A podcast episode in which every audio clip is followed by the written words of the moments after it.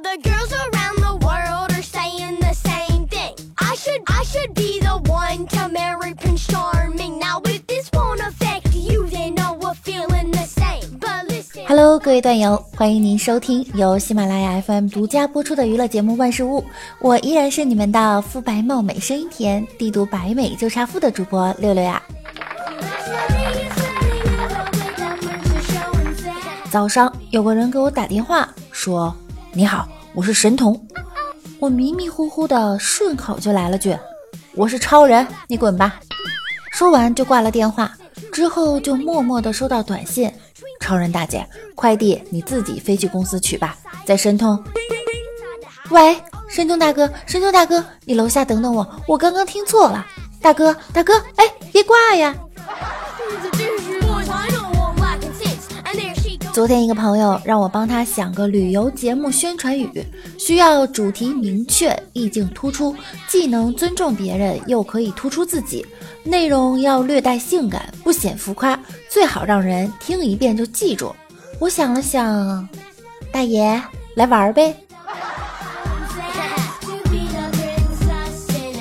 出门碰见一老太太，小姑娘，我轮椅没电了，你能帮我推回家吗？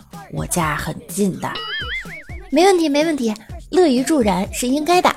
于是我推着轮椅，高高兴兴地往老太太家走，希望老太太可以赶得上。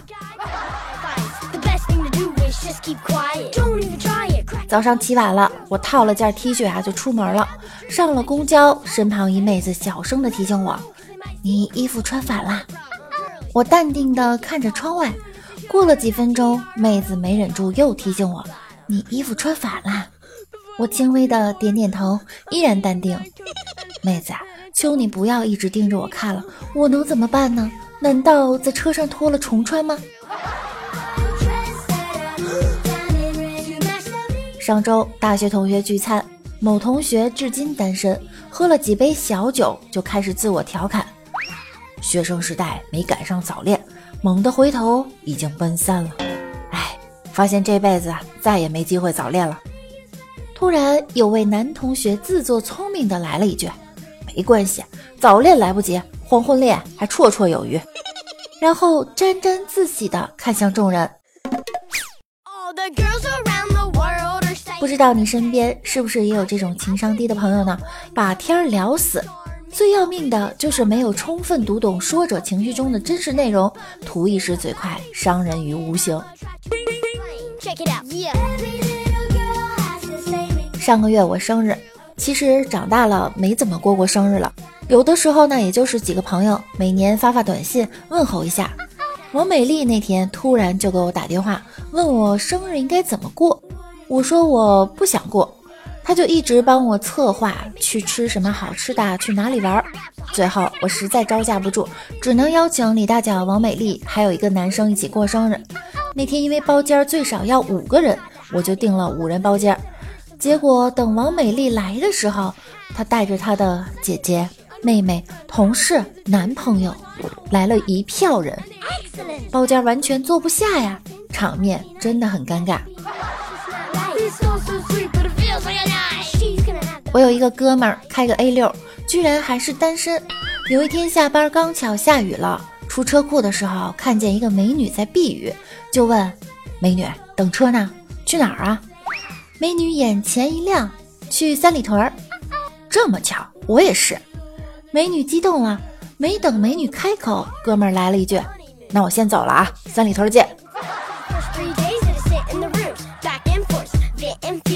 有年冬天，朋友路过我这边，钱包被偷，身无分文，找我救急。我匆忙赴约，约好在某餐厅见面。主要是叙叙旧，我出来的急，头都没洗，穿着旧拖鞋。到了之后，发现他女朋友也在，两个人已经坐好了。我刚吃完饭不久，就说你们想吃点什么就自己点，我不饿，真不想吃。朋友客气的劝我呢，也点道菜尝尝。我刚要翻菜单，这时候那个姑娘对朋友说了句：“你别劝他了，他是没钱付账，吃一点不就得请你了？你傻呀。”佛反复强调着说看破不说破，其实是为了防止太多人不小心看错说错。在于尺度，大部分低情商的行为呢，都是因为拿捏不好尺度，要么火候欠佳，要么过犹不及。刻薄嘴欠和幽默是两回事儿，口无遮拦和坦率是两回事儿，没有教养和随性是两回事儿，轻重不分和耿直是两回事儿。不要把别人的秘密当做谈资，把别人的真心当做理应，把别人的信念肆意挥霍，把自己的无知当做真善美。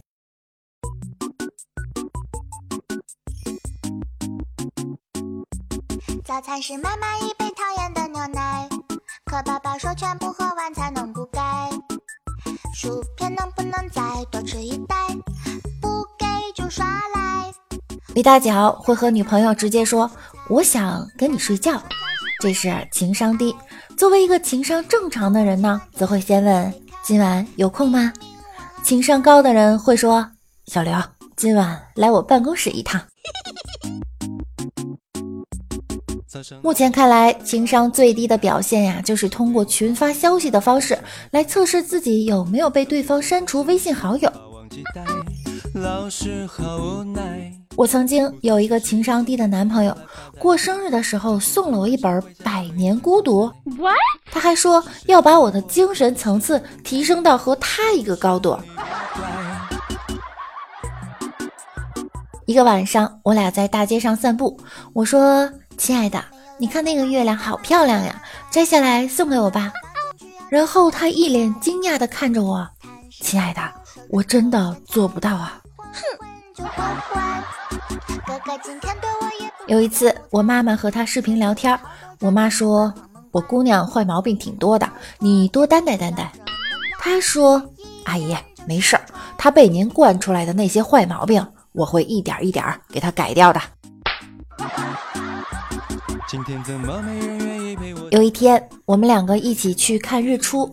到了晚上，宾馆只有一间房了，于是就睡在了一起。中间我放了一个枕头，我就说：“哎，你不能过来啊！”哦，好好。第二天，他跟我说：“亲爱的，我们去爬山吧。”哼，一晚上连个枕头都爬不过来，还爬个什么山？哼。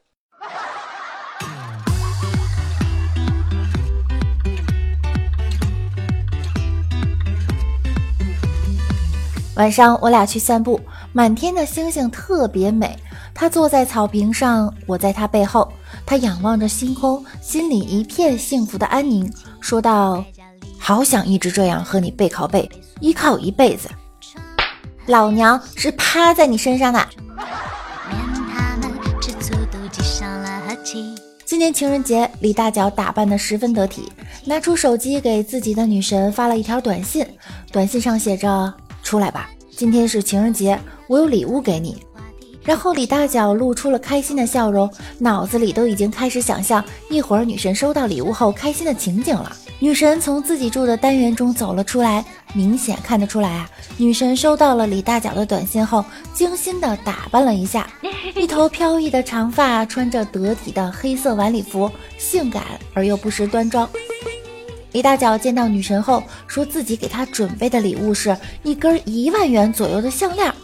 女神听到后很震惊，用手挡住了自己的嘴巴。她没有想到李大脚竟然给自己准备了这么贵重而且有新意的礼物，就对他说：“你不用这么破费的。”但是内心的开心之情溢于言表，无法掩饰。李大脚突然又嘚瑟地说。我就知道你会这么说，所以我想了想，又把那根一万多块钱的项链给退了。其实我送你的礼物是理解，我很懂你，对不对？这份礼物是不是比鲜花和项链都贵重的许多呀？李大脚啊，你能好好活到现在，真的是一个伟大的奇迹。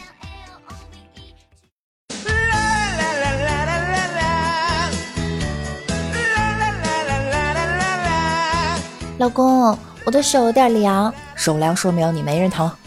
哎，你帮我暖一暖吧。好吧，来，用我的围巾给你缠上。可是我还是觉得冷。你看看你，平时不锻炼身体吧？你看，还是我身体好，一点都不觉得冷。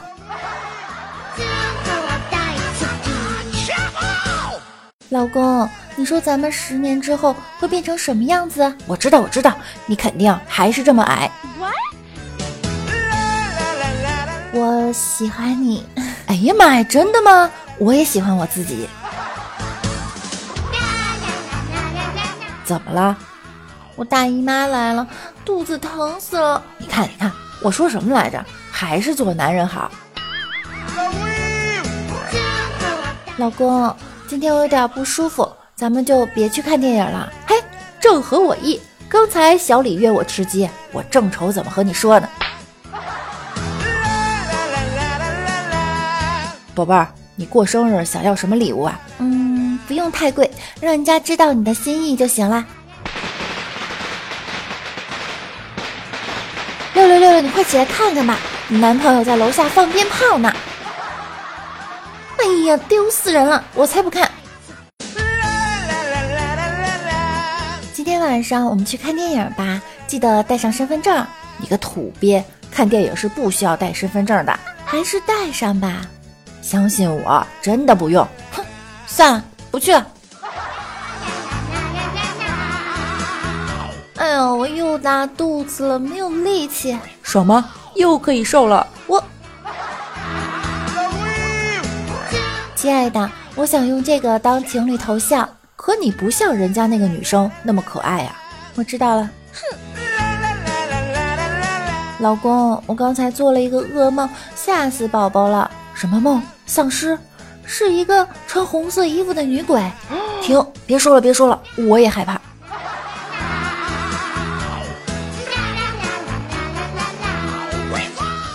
以上呢就是本期节目的所有内容了。各位队友，你们的身边有没有情商比较低的朋友呢？可以把你们之间发生的搞笑事儿来和六六分享一下。喜欢我声音的，可以点击节目右侧的订阅并关注我，多多评论，多多分享，谢谢大家的支持。喜欢我可以加入我的互动 QQ 群七零三零九五四五四，我每晚十点也在喜马拉雅直播间等你们哟。想要更多的了解我，就来直播间和我一起互动吧。